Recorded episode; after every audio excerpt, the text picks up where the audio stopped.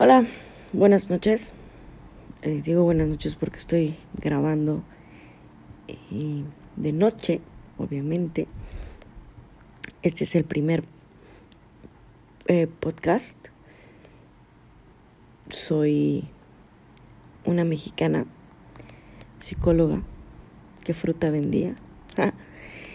estoy empezando a hacer esta serie de de episodios como una terapia de autoayuda también.